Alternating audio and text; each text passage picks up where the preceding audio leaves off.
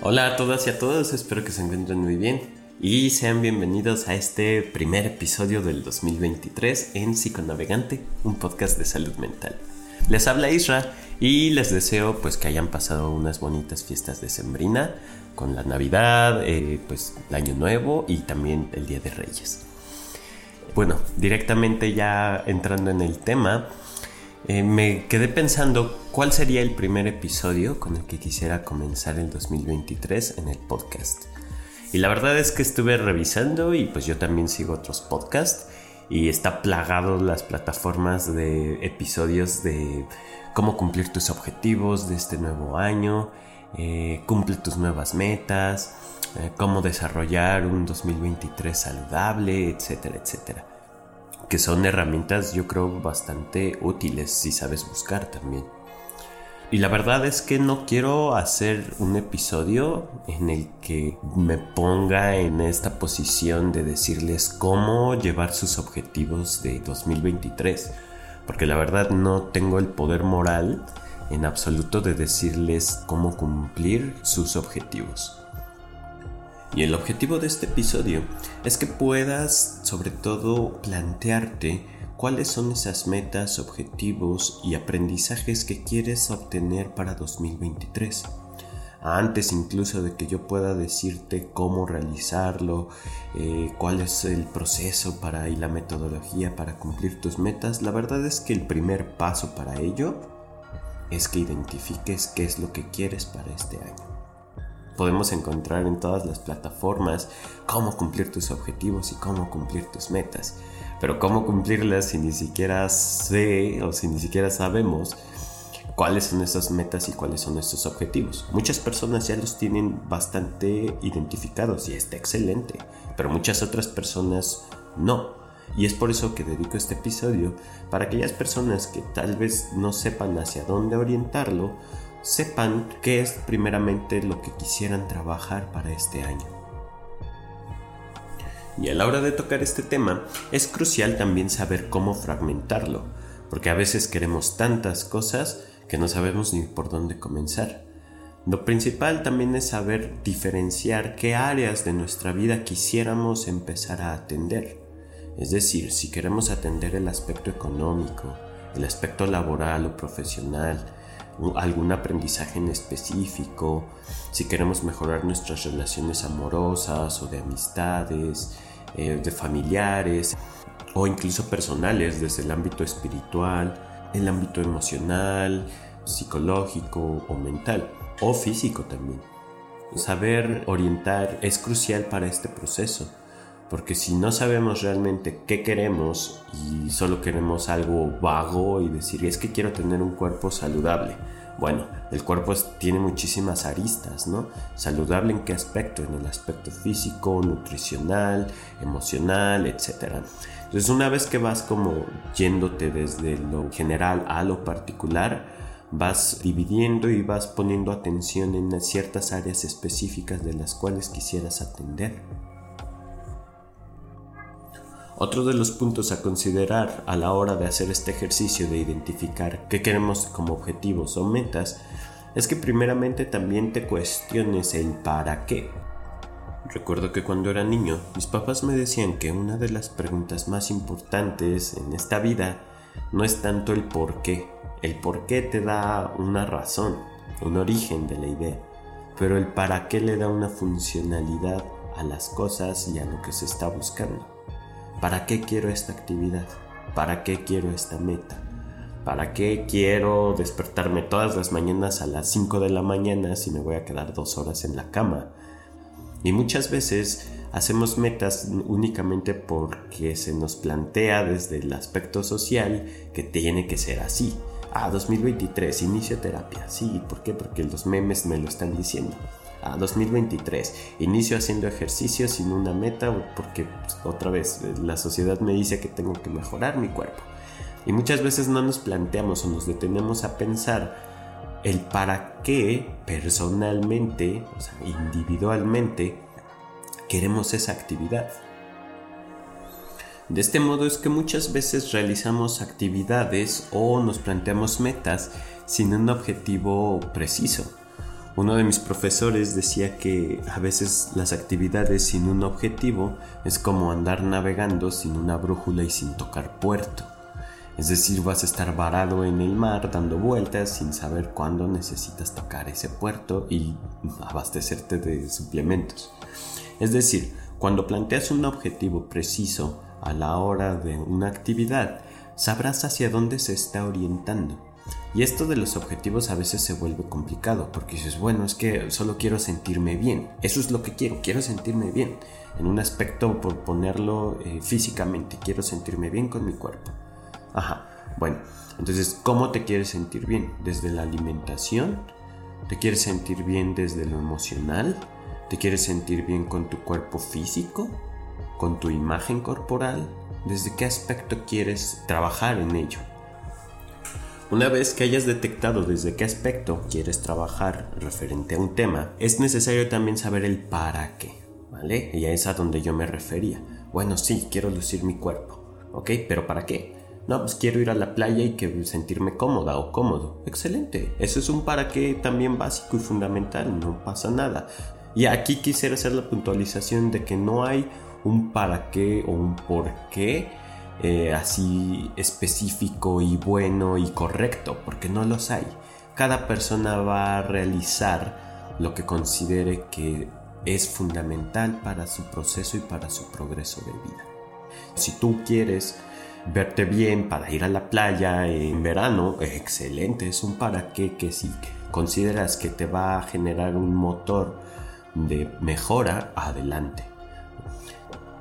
Aquí sacudámonos la idea de que las metas y los objetivos tienen esta característica de buenas o malas. La verdad es que cada meta y cada objetivo es personal y aunque exista la presión de los roles sociales que cada una o cada uno desempeñamos dentro de la sociedad, es que también busquemos que estos roles no interfieran en nuestro progreso personal. En ocasiones buscamos metas, objetivos tan elevados y con tanta expectativa que a veces terminamos por sentirnos defraudados. Las actividades que uno busca realizar también tienen que estar inspirados en la simpleza, pues en la simpleza se encuentra belleza y muchísimo crecimiento. No todo el tiempo tienes que buscar objetivos Ah, brillantes y elevados, porque también da pereza. Objetivos a veces tan sencillos como el de meditar diariamente, o como levantarte temprano para atender tu cama o cambiar tu alimentación, son cambios tan poderosos que pueden generar en ti y a los seres que te rodean cambios realmente importantes y mucho más significativos que objetivos que son impuestos y que muchas veces no consideramos dentro de nuestros procesos de vida. Cada objetivo tiene un para qué preciso en la vida de cada persona. No te sientas mal si tus objetivos no son iguales a los de otras personas porque son únicos para tu proceso. Una vez que hayas introspeccionado en qué aspectos específicos de tu vida quisieras trabajar, eh, algo bien conocido es que muchas veces las metas o los propósitos de año nuevo se abandonan a medio año o hasta antes, ¿no? Y esto sucede por una razón, y es el resultado de la falta de motivación. Y la falta de motivación es la consecuencia de la confusión y la ambigüedad de lo que se supone que se tiene que hacer en torno al objetivo. Voy a poner un ejemplo personal en esto. El año pasado, eh, no es cierto, en 2021 fue que empecé a correr. Sin embargo, empecé a correr por correr, así de, va, pues, corrí hoy un kilómetro, mañana correré dos kilómetros, lo mucho cinco, ¿no? Y aquí empezaba a realizar esta actividad con mucha ambigüedad y honestamente se convertía en un tormento salir a correr desde levantarme, no saber cuánto iba a correr, porque había o sea, había falta de motivación porque era ambiguo en torno a lo que quería realizar a la hora de correr. Platiqué esto con mi papá, que es una persona que ha corrido durante toda su vida, y uno de los consejos que me dio fue busca una carrera. ¿Cómo? O sea, sí, me dijo, busca una carrera, ya sea de 5 kilómetros o de 3 kilómetros, pero que sea ese tu objetivo a alcanzar. Porque si solo te pones a correr por correr, aunque puede que lo disfrutes, no vas a disciplinarte para cumplir ese objetivo. Una vez que cumplas esa carrera, puedes buscar otra carrera. Y me comentaba que esto es lo bello de correr. Y al final lo incorporé. Es decir, que una vez que empecé a buscar objetivos de una carrera, me empecé a preparar para ello. Pude desarrollar una planificación para alcanzar esa meta. Una vez que corrí mi primer carrera de 5 kilómetros, dije, oye, esto es posible, vamos a intentar una de 10 kilómetros. Y así progresivamente es como iba modificando mis rutinas para hacer ejercicio. Y el levantarme, el hacer ejercicio, el correr y entrenar, ya no era tan ambiguo y había mucha mayor motivación en torno a este aspecto. Con este ejemplo, lo que quiero dar a entender es que a veces la falta de motivación es un factor crucial a la hora de romper con nuestros objetivos. Entonces, para mantenerte constante en esta motivación, busca algo primero que te guste, después un objetivo, el para qué, y una vez que lo encuentres, busques una meta alcanzable. Una vez que tengas definida esta meta, que puedas ser lo más claro posible en torno a ella, que puedas desmenuzarla lo más que puedas para saber hacia dónde puedes orientarla. En uno de los libros que estaba leyendo durante este 2022-2023 es el de Tragues ese sapo de Brian Tracy. Y él comenta algunas cosas que incluso en la carrera de psicología estábamos observando. Y él comenta que a la hora de hacer nuestros objetivos es necesario hacerlo sobre papel. Y en psicología esto es fundamental, porque estás materializando pensamientos y objetivos. Si lo hacemos desde la computadora, está bien, pero si buscas imprimirlo, excelente. O sea, es decir, a veces escribimos en la computadora y se queda allí guardado como un archivo más. siguen siendo ceros y unos al final de cuentas. Pero que puedas hacerlo sobre papel, que puedas pensar sobre papel, es darle ese significado a tus ideas, es materializarlas en primera instancia, que puedas desglosar tus objetivos y tus metas sobre papel, te va a dar mayor claridad en torno a lo que tienes y quieres hacer. Y como no soy un experto para decirte cómo hacer las cosas en este 2023, sí te puedo compartir lo que he aprendido de este libro que te acabo de comentar, de Brian Tracy, esta persona da siete puntos a la hora de planificar o de buscar nuestros objetivos y metas. El primer paso es que decidas exactamente qué quieres, que ya lo vinimos hablando durante estos minutos. El paso número dos es que lo escribas sobre papel.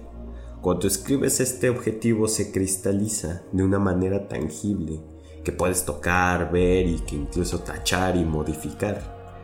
Esto te va a mantener con mayor claridad el camino que quieras seguir.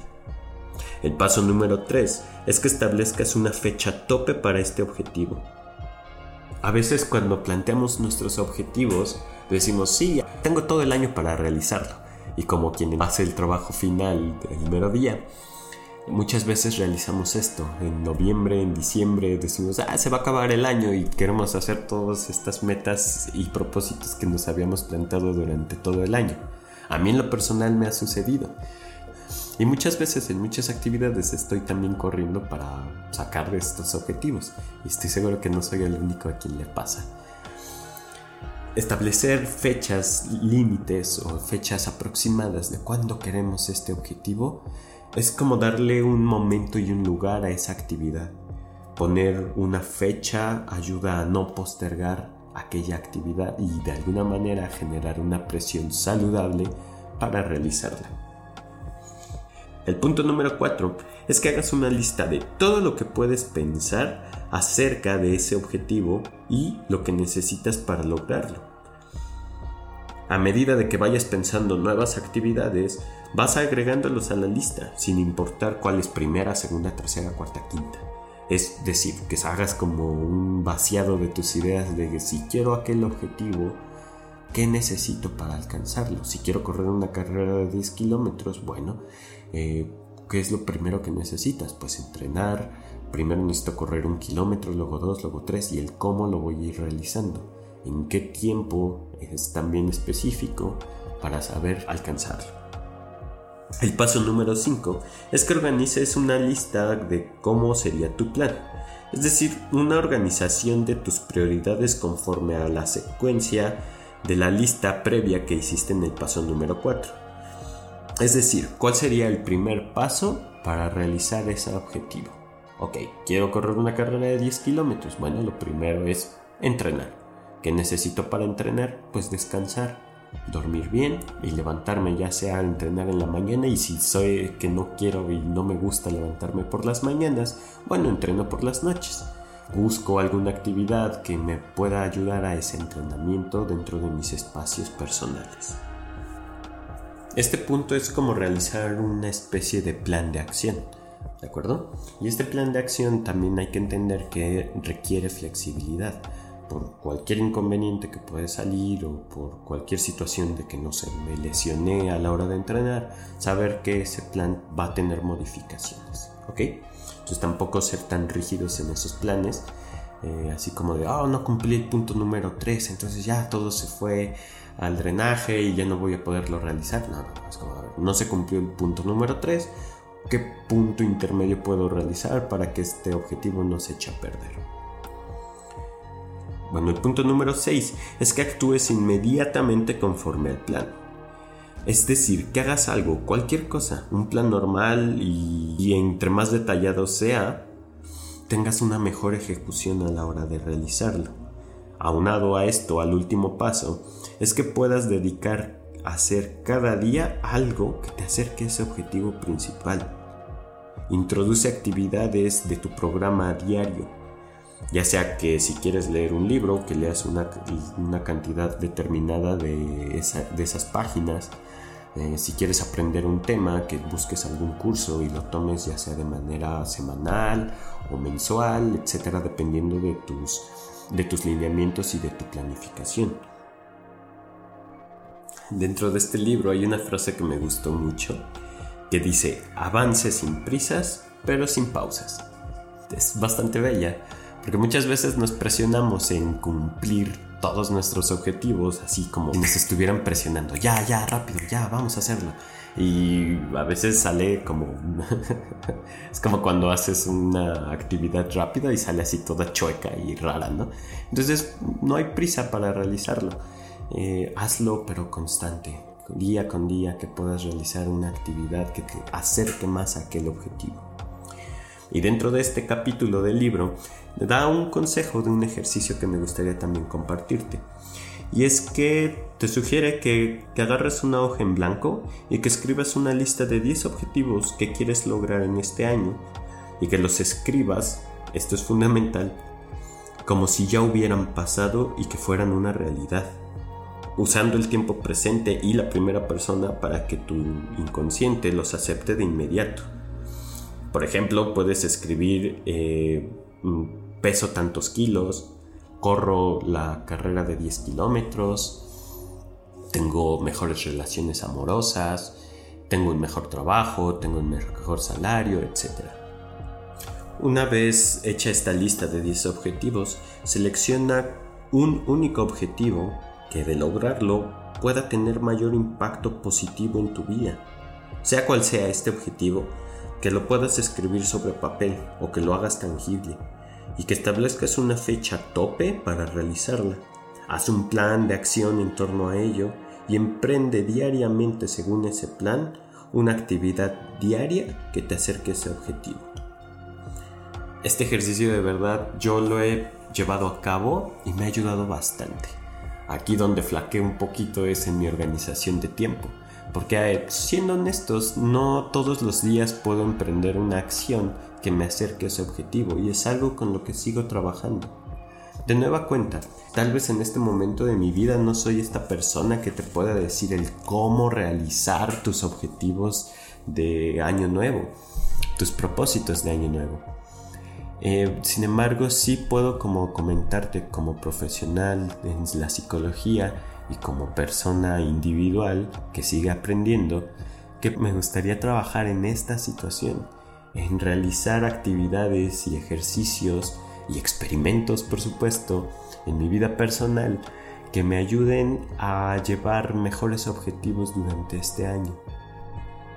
Algo que de manera personal he ido implementando hace poco y que no he visto escrito en ningún libro es que puedas hacerte preguntas anuales. ¿A qué me refiero con esto?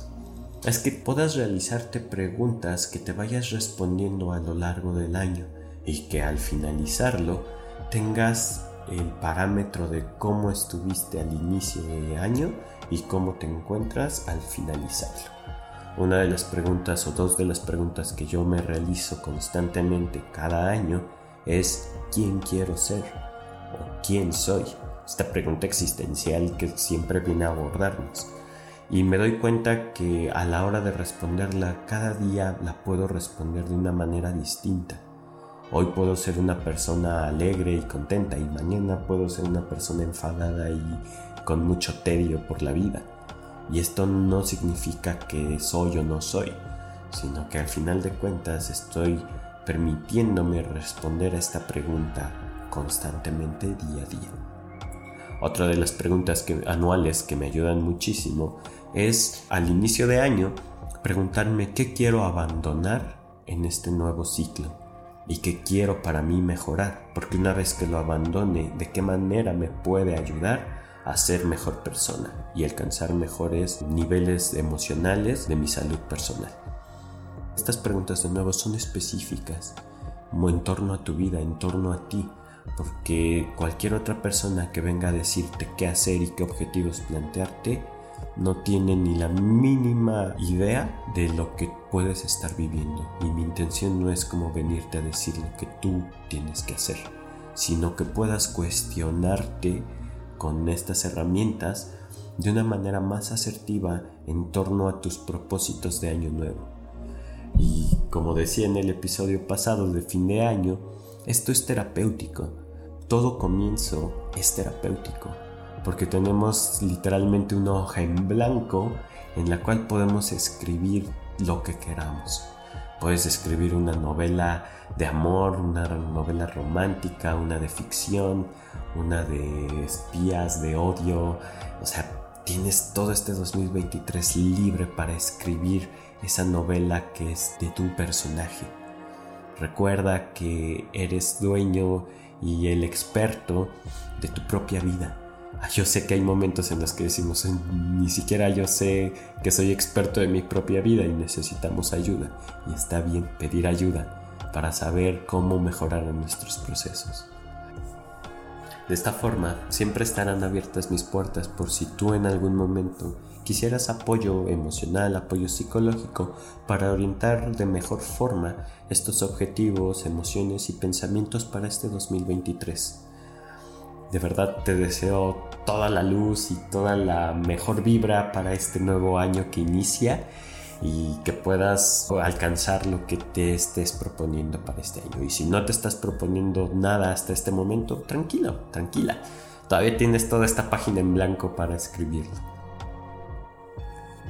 Pues hasta aquí el episodio de hoy, espero que te haya gustado y te leo en los comentarios de cuáles son tus objetivos eh, qué es lo que tú planteas, cuáles son los recursos que tú misma, tú mismo utilizas para alcanzar esas metas y esos objetivos. Así que te espero en redes sociales para que me puedas contar un poquito de cómo tú realizas estas actividades de año nuevo o si no las realizas también.